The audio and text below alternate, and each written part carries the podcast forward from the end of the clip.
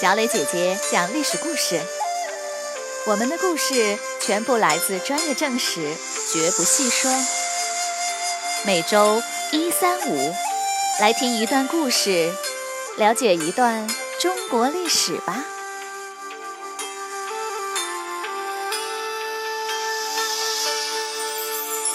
今天我要给你们讲的故事的名字叫做《弩马恋战》。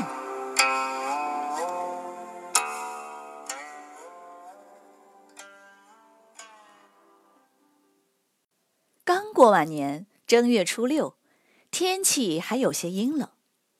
七十岁的司马懿躺在家里的病床上没有起来。他这样躺着快有两年了。这时，有人进来报告。皇帝曹芳和大将军曹爽一起出城去祭祀先帝了。原本老态龙钟的司马懿突然眼神变得犀利，一把掀开被子，起身穿上了作战的盔甲。这个怪老头到底在搞什么鬼？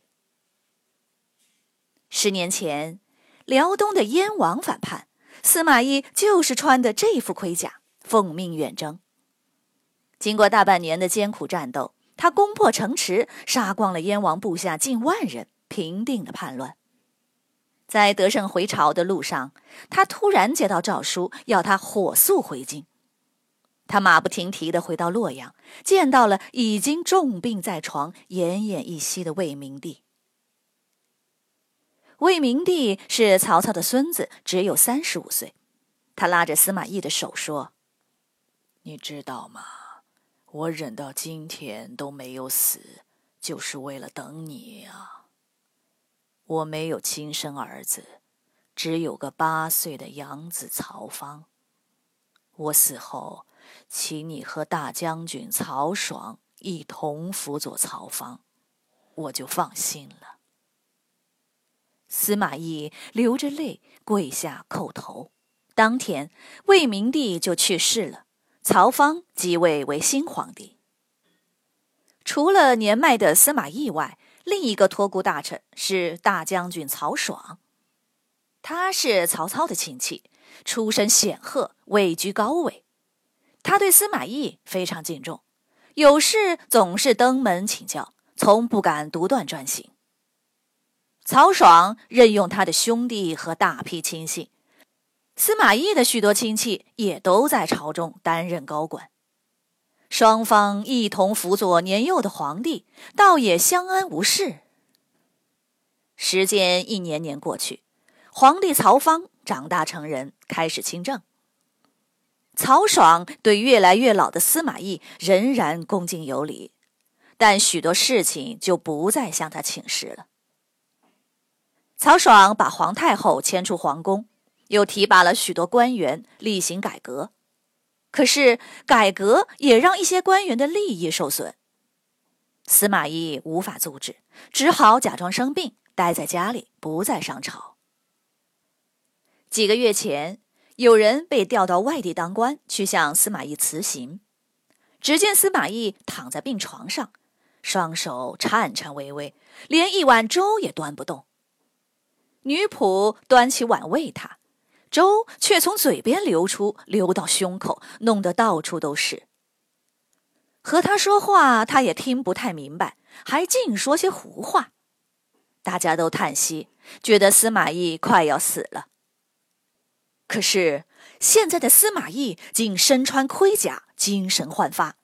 他命令儿子司马师、司马昭控制住手下的禁军，然后他领着一批高官老臣去见皇太后。随后，他以皇太后的名义下令关闭城门、封锁洛阳，并免去曹爽等人的官职、兵权，占领了武器库和军营。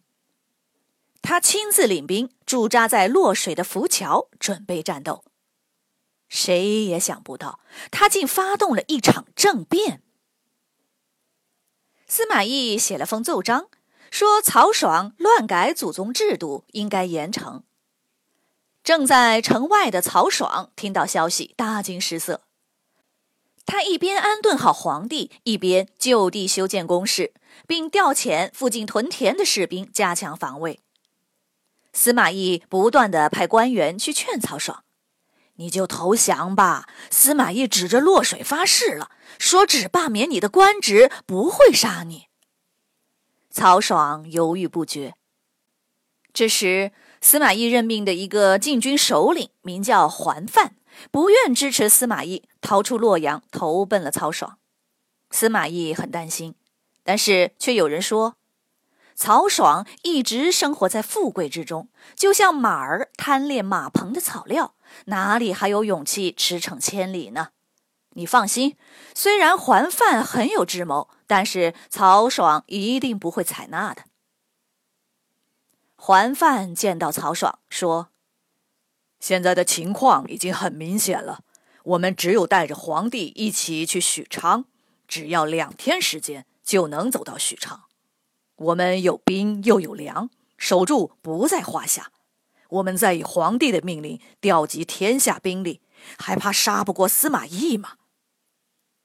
曹爽和他的兄弟们面面相觑，全都不说话。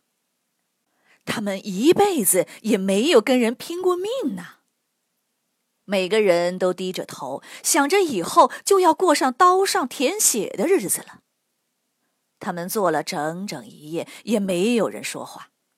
终于，曹爽站起身来，把刀扔在地上，说：“我们为什么要拼命呢？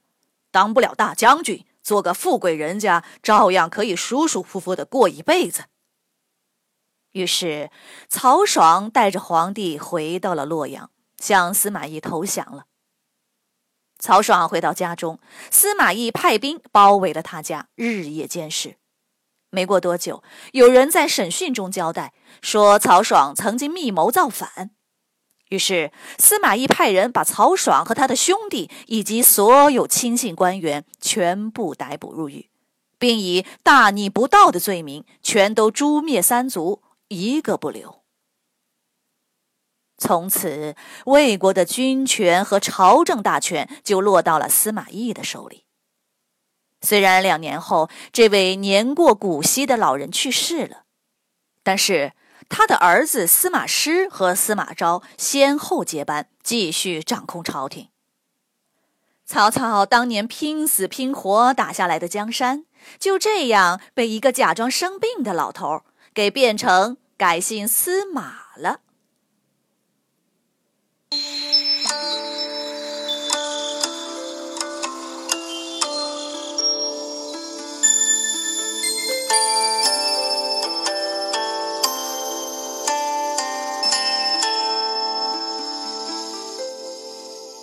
小朋友们，今天的故事就讲到这里，请你来说一说，爱惜生命是人的天性。